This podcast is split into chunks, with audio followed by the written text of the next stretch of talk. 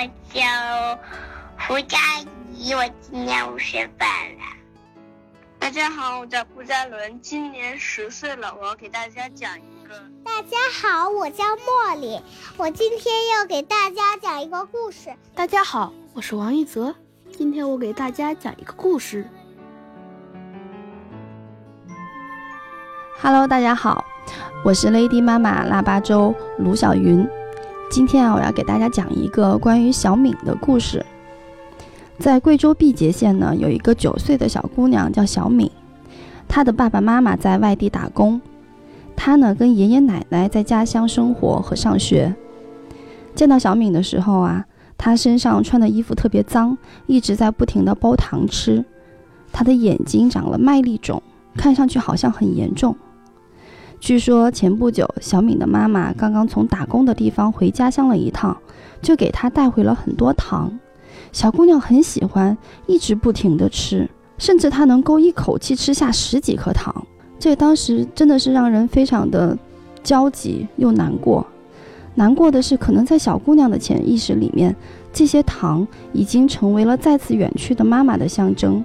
她不停地吃糖，或许是寻找一种心理的慰藉。让人非常焦急的是，其实一口气吃很多糖对身体是有伤害的，何况还有他还有眼疾，并且他并没有去医院去看病。嗯，讲完这个让人有些沉重和心痛的故事呢，引出今天我们想聊的这个话题，就像很多像小敏一样，在中国还有数以千万计的儿童，他们有一个共同的名字，叫做留守儿童。今天我还请来了一位我的好朋友。他呢，从事社会公益项目多年，一直关注教育领域，尤其是中国边远地区的那些乡村教育。他在这些年当中，也遇到了许许多多像小敏一样的留守儿童。好，欢迎我的好朋友许向飞。好，非常感谢云姨，也非常感谢 Lady 妈妈。呃，大家好，我是当代公益的徐向飞。哎，向飞啊，你看最近刚好正在召开两会，我们也看到在两会上，呃，关于儿童，尤其是留守儿童，又再次成成为了大家的一个主要的一个热点议题。其实留守儿童这个话题呢，它已经不仅仅是在今年，呃，在呃以往的几次两会当中呢，也都成为各位议员所关注的重点。哎，那我们一直在说留守儿童。怎么样才是一个留守儿童的一个准确定义呢？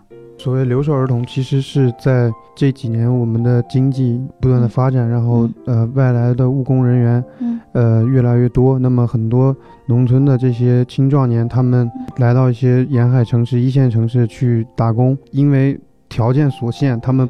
不得已把子女放在他们的老家，由他们的上一辈、由他们的祖辈来抚养和教育孩子。那么这些孩子们呢，就通常被我们称为留守儿童。然后我觉得你说的由他们父母的祖辈，像爷爷奶奶带着，还算是好的。因为我也看过一些公益片，甚至我也去乡村去支教过。我也甚至我还亲眼看到有两个孩子，他们是一对嗯姐妹，然后有一个姐姐眼睛是重度的有一些失明的样子，然后结果他们就两姐妹在家生在家乡生活，连爷爷奶奶都没有。姐姐稍微大一点，但是也不超过十岁，带着一个才小几岁的这样的一个妹妹，就类似这样的这些留守儿童的这些孩子们，在中国大概现在有多少万？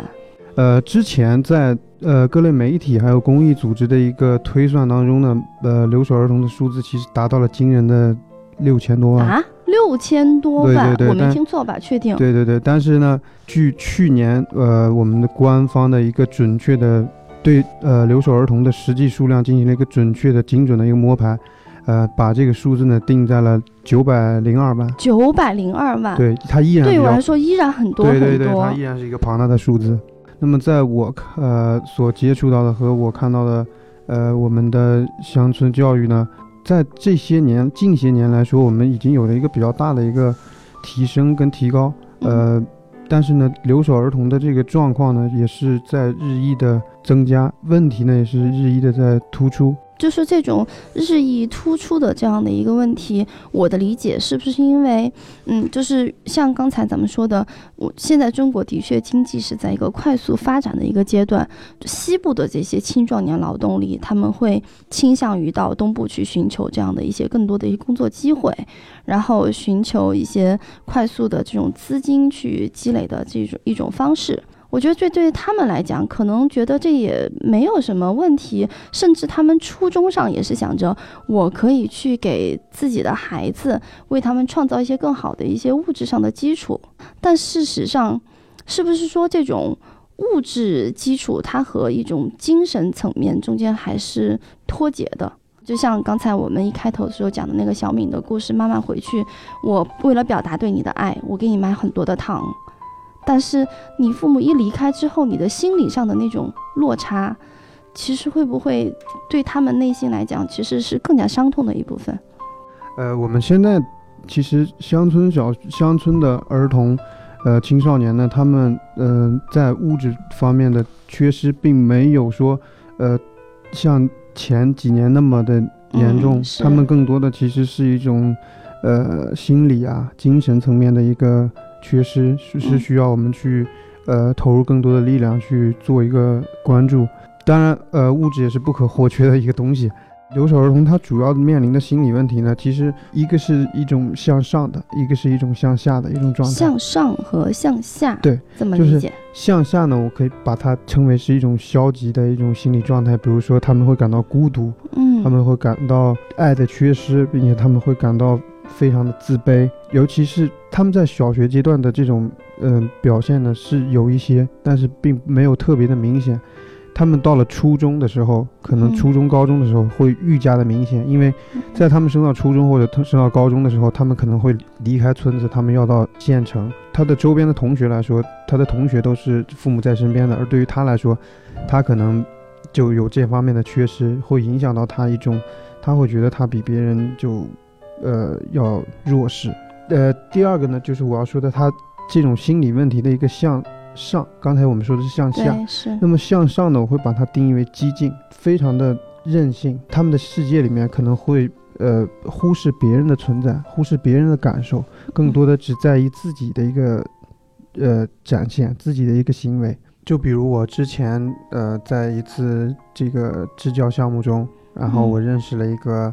呃，一个男孩子，我们的支教老师在授课过程中呢，这个男孩子极不配合，他觉得你们这些课特别没意思，我就，呃，以这种激将法的状态就说，呃，我就问你一个问题，这节课我们上足球课，那这个老师他做的这些动作你能完成吗？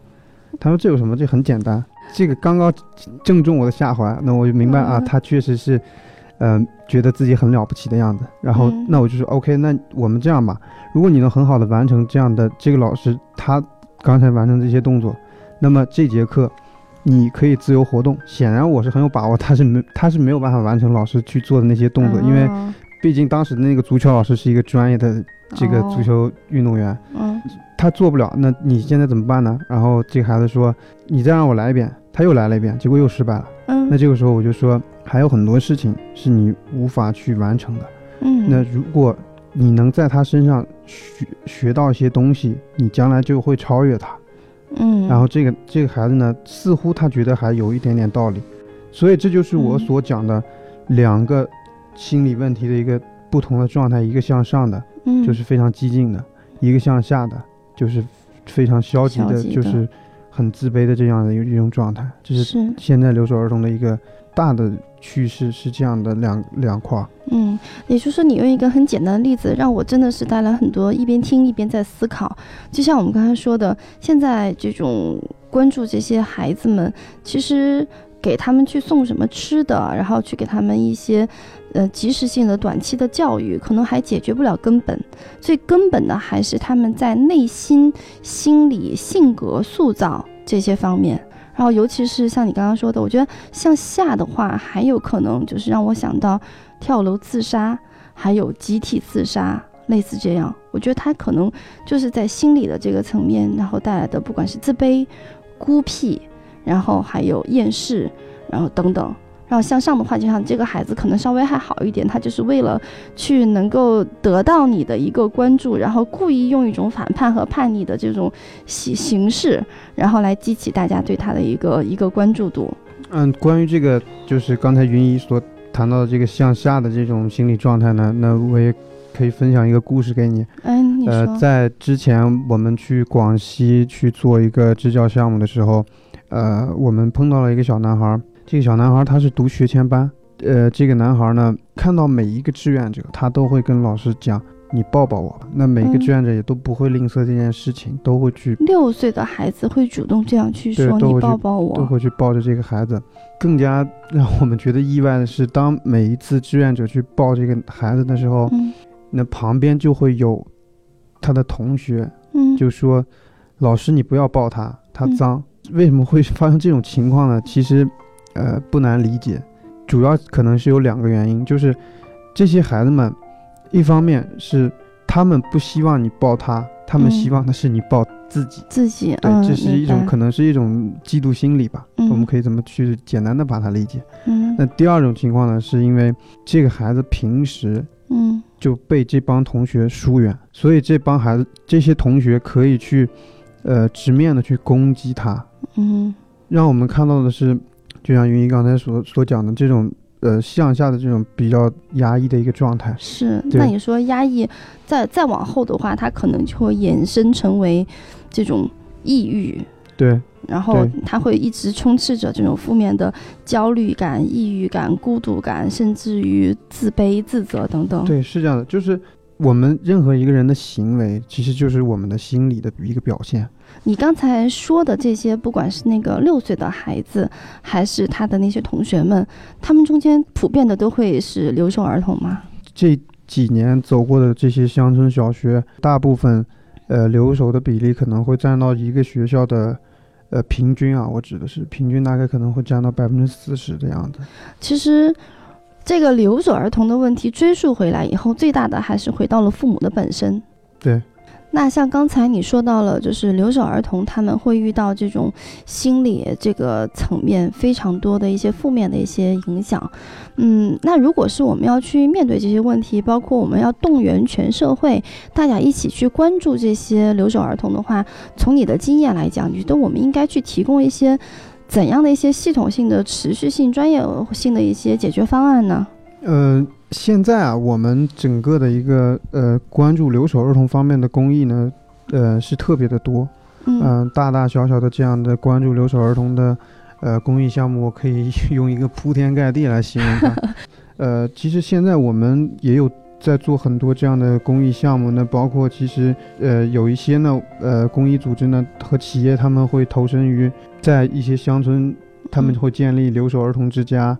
这种留守儿童之家呢，就是有一个有一块固定的场所，他们会在这个固定场所呢去呃捐赠一些玩具啊，还有，对，但是他们的核心是在于什么呢？他们希望的是可以用这些这些玩具等等这这样的玩耍的过程，可以给孩子们带带来一些快乐的体验感。但是同时呢，他们没有忘记整个留守儿童的核心的关键点在于什么？所以他们会给这个留守儿童之家呢去配备一些，比如说电话，然后电脑、视频设备。你说的这些，因为在我我的工作这个职责之内，我也接触过很多一个企业赞助的一个学校。这个学校呢，他们是有叫做乡村音乐教育这样的一个计划。他们在很多这个边远地区的学校里面，可以为这他们捐赠一些音乐的相关的这种呃设备，然后还能够为孩子们带来歌声。嗯，另外还有一些企业呢，可能他们是比如说关注孩子的这个视力、眼疾，他们会为为很多边缘山区的孩子带去免费的眼睛视力方面的一些治疗。还有一些企业呢，比如说我知道的像长安福特，我觉得他们可能关注点主要还是在。爱这个字眼上，给我留下还挺深的印象。比如说，他们在从去年的时候，他们启动了一个叫做“爱无止境”儿童活动中心，这样也是专门针对留守儿童关爱的一个教育类的公益项目。哎，你说到这里的话，我想起我们 Lady 妈妈呢，在同名的微信公众号里面，前几天其实发出了一个小的一个征集活动。这个征集活动，我们就是号召那些，呃，我们的孩子，就是我们身边的孩子，他们能够去给那些边远山区留守儿童的孩子，去为他们讲故事。因为我们前面说到了，孩子他们其实是非常的缺乏这种陪伴的。如果说能够给他一个玩伴。甚至说，我们不管是大人还是孩子，你能够去为孩子们去讲一个故事，我觉得这对孩子来讲，其实它是一种从关爱的层面，他们会有心理的一些慰藉的。那这种，呃，让孩子们去给孩子们讲故事，还真的还是有一些创意在里面的。对呀，我们当时就想的是，因为我们自己家也是有孩子的。稚嫩的童音，他去讲一个故事的感受，比一个我们大人朗朗上口的去讲故事要，嗯，更能打动人吧。所以在我们今天节目的开头的时候，你听到有几段很稚嫩的童音，就是我们当时做了那样一个小召集以后，这些召集回来的孩子们，他们去给另外的孩子讲的故事。我觉得孩子们都特别棒，而且也让孩子们能真正感受到，呃，他们在付出爱的同时呢，其实呃也是对爱的一种感受。所以，我们也希望能够把这种爱心给继续传递下去。我们会把在微信里面去，呃，征集到的小朋友他们讲的故事，中间筛选几条，把它编辑在我们这一期。节目的呃后部，听听一个几岁的孩子们，他们怎么样去讲述一个小故事。当然呢，如果是大家也有这样的爱心，然后你们想去参与和表达，像通过声音或者是画面和视频的形式，能够去让更多的留守儿童他们能够去看到的话呢，刚好这里也有一个公益项目可以推荐给到大家。长安福特做的那个叫做“宝贝你好”一个爱心征集活动。这个活动呢，你可以去在我们节目的简介里面，我们会把它的网址还有它的链接，大家可以看到。你也可以到华龙网的公益频道点击“宝贝你好”去上传你们的一些声音，还有视频作品。我相信长安福特它也可以把大家的这些爱心和爱意转达到留守儿童孩子们面前。做这么几年的公益，我自己个人的一个感受是，对，就是解决受助人实际问题，这才是真正的公益。解决受助人的实际需要，这样的事情才是真正的公益。当他需要的是一杯水的时候，那你给他是一杯水或者两杯水，其实对于他来说，你解决他最重要的东西，这是真正解决了他的需要。当他需要一个爱的。抱抱的时候，你能去抱他一下。对，当当他需要你去关爱他，可能你什么都物质的东西都不给，但是你就是陪他说说话。对，然后你为他带去，呃，一个故事，然后带去一个笑脸，可能这才是最能够温暖和打动人的。那么今天我们呃非常感谢请来了向飞，他给我们分享了很多他在这么多年的社会公益，尤其是关注留守儿童方面他带来的一些见闻。然后同时呢，我们也给大家提供了一个就是我们如何去做一些力所能及的公益行动的这样的一个渠道，就是刚才我们说到的长安福特这样一个“宝贝你好”的爱心征集活动，大家可以在华龙网的频道里面去找“宝贝你好”。这个专区，你就可以去上传一段音频，讲一个故事，或者是上传一段视频，捎去你你们对边远山区留守儿童他们的一些关爱。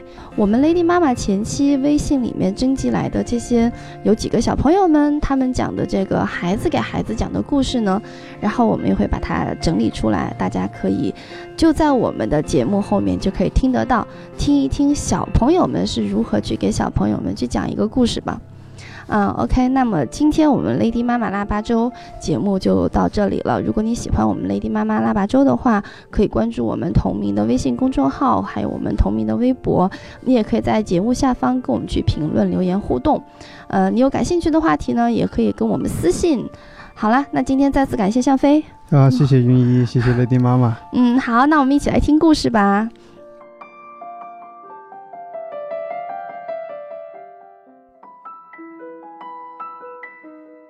我叫顾嘉伦，今年十岁了。我要给大家讲一个名字叫 D.B. Cooper。这个 D.B. Cooper 呢是世界上最有名的一个劫机犯，他的要求被一一满足，而且全身而退。话说，在十九世纪，有一个叫 D.B. Cooper 的劫机犯，他在登机时签下了自己的名字 Cooper。这架飞机在飞行的时候，他递给了一名空姐一张纸条，空姐以为这个纸条是一个废物，于是就扔到自己兜里，没有管。D.B. Cooper 说：“小姐，我建议你还是看一看这张纸条，我的包里有炸弹。” Cooper 的包里有六个大红粗管，上面连着一节电池。要说这真是炸弹的话，爆炸威力。足以造成可怕的后果。他还说，在飞机降落时，他要看见跑道上有一辆载满燃油的加油车。库尔告诉机长说，他要两二十万美元，必须是二十万面额没有任何标记的钞票，还要两个降落伞和两个副伞。航空公司要求立即支付二十万美元来换这。这个机上三十六名乘客和几名空乘人员的生命，可这二十万美元的钞票都一一被拍了照。飞机降落后，Cooper 爽快地让这三十六名乘客和这一名空姐下了飞机。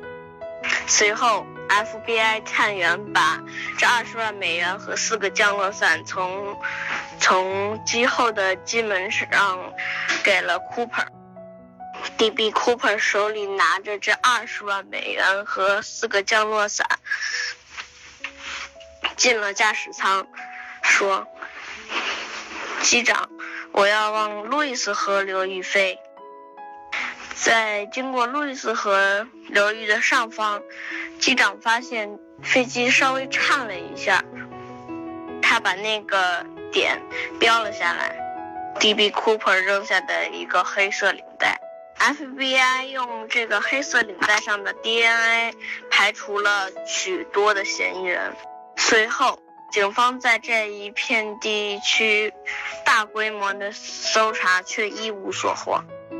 可是几十年过去了，有一个放牛娃发在地上发现了一堆烧过的钞票，大概有几千美元吧。这正是二十万美元中的几十，呃几千元钞票。但是最后，警察依然没有捉到这个劫机犯 D.B. Cooper。这就是世世界上最有名的劫机犯 D.B. Cooper 的故事。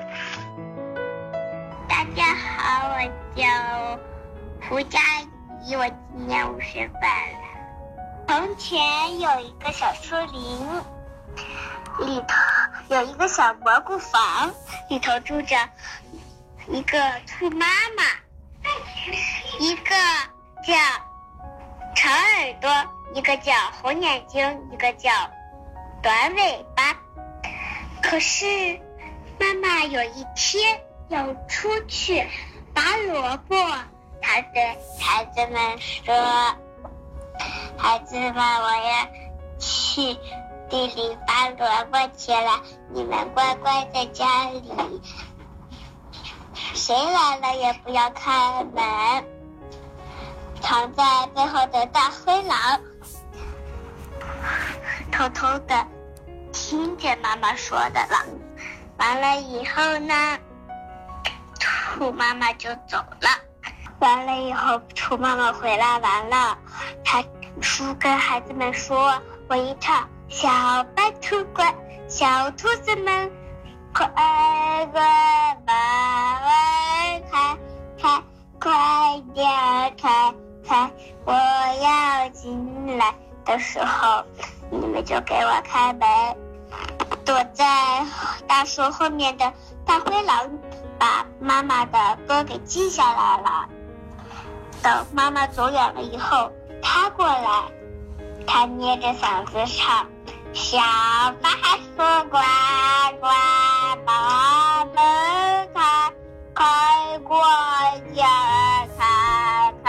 我要进来，长耳朵一听是妈妈的声音，他就来开门。红眼睛也跳起来说：“妈妈回来了，妈妈回来了。”可是短尾巴说：“这不像妈妈的声音。”他们俩往缝里一看，是大灰狼。他们说你不是我们的妈妈。兔妈妈回来了，她敲门：“小白兔乖乖，快点开开，我要进来。”他们一听是妈妈的声音，他就开门了。我今天要给大家讲一个故事，故事的名字叫《爷爷的童话》。瓢虫贝拉醒了，突然他对他的花伙伴说。昨晚我做了一个梦，在我我还很小的时候，我的爷爷给我讲过一个童话，但是他还没有讲完，我就醒了。是什么童话呢？花儿问。红红色帽子，爷爷讲的可好了。那你为什么不去找他呢？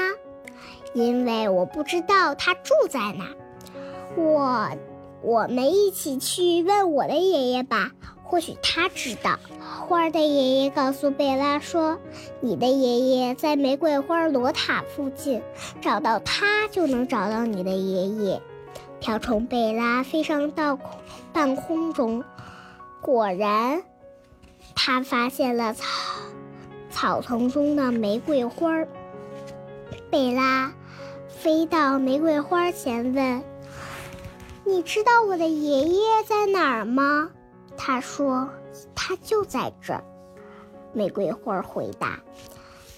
瓢虫爷爷见到贝拉十分高兴。“你好，贝拉，我记我背上，嗯，讲了一个童话。”瓢虫贝拉说：“你喜欢那个故事吗？”“是的。”但是我还不知道邮局是什么童话来着。爷爷问。红色帽子，贝拉回答。于是爷爷开始讲了。有一天，妈妈对小红帽说：“爷爷从头到尾把故事讲给了贝拉听。”小红帽和奶奶举办了一场盛大的联欢会。故事完，谢谢你，爷爷。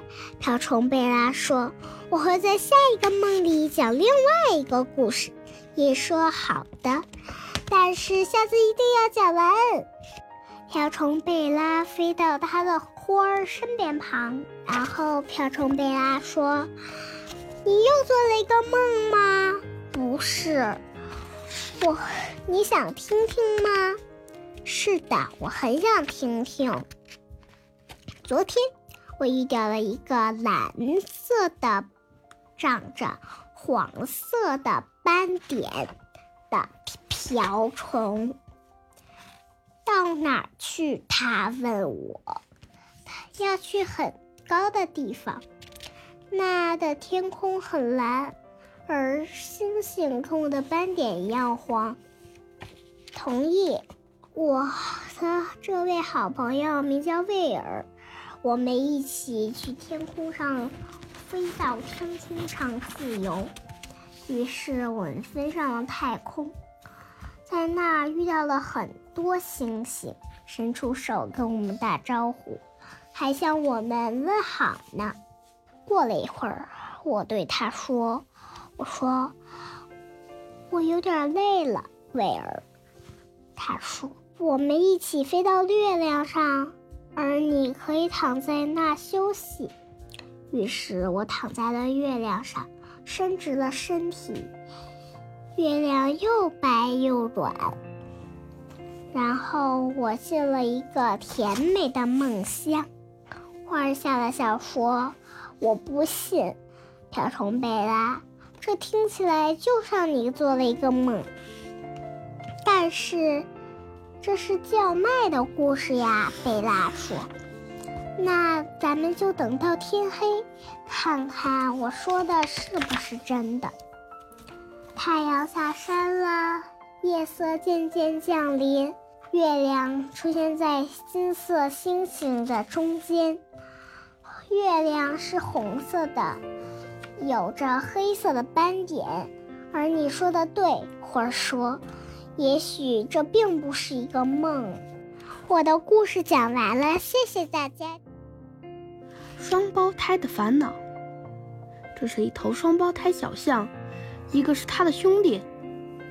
你能分清谁是谁吗？能分清的人可不多。我是西德，我是丹。而且你知道吗？说起来真是让人羞愧。一头小象总是因为另一头小象做的错事而受到责备。鹦鹉先生说：“丹丹，你踢碎了我的玻璃。”我是西德。爱运动的丹特别喜欢跑来跑去，而西德却觉得吃东西要有趣的多。是谁从昏昏欲睡的斯坦那儿偷走了蛋糕？老虎斯坦说。西德，西德，你为什么要偷走我的蛋糕？我是丹。西德，我受够了。丹说：“我也是。”西德说：“我们得想个办法。发生这么多误会，真是糟透了。”西德很难过，丹很生气。双胞胎小象很努力地想着办法。他们怎样才能让别人一看就知道是谁呢？西德想，可以一只小象戴上眼镜，另一只小象戴上假胡子。丹想，可以一头小象涂成绿色，一头小象涂成红色。于是他们就买了一些涂料，打开了盖子，把它倒出来。丹，把它倒出来。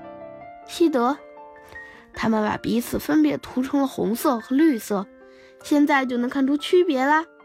这难道不是一个聪明的办法吗？是丹吗？不是丹。这样一直都很凑效，直到有一天，一位旅行的朋友远道而来，一只正在旅行的淘气小猴。咚咚咚，是皮普。一天上午，他们一起出去玩耍，皮普捡起水管就喷。哦，不是谁弄混了丹和西德？我干的，皮普说。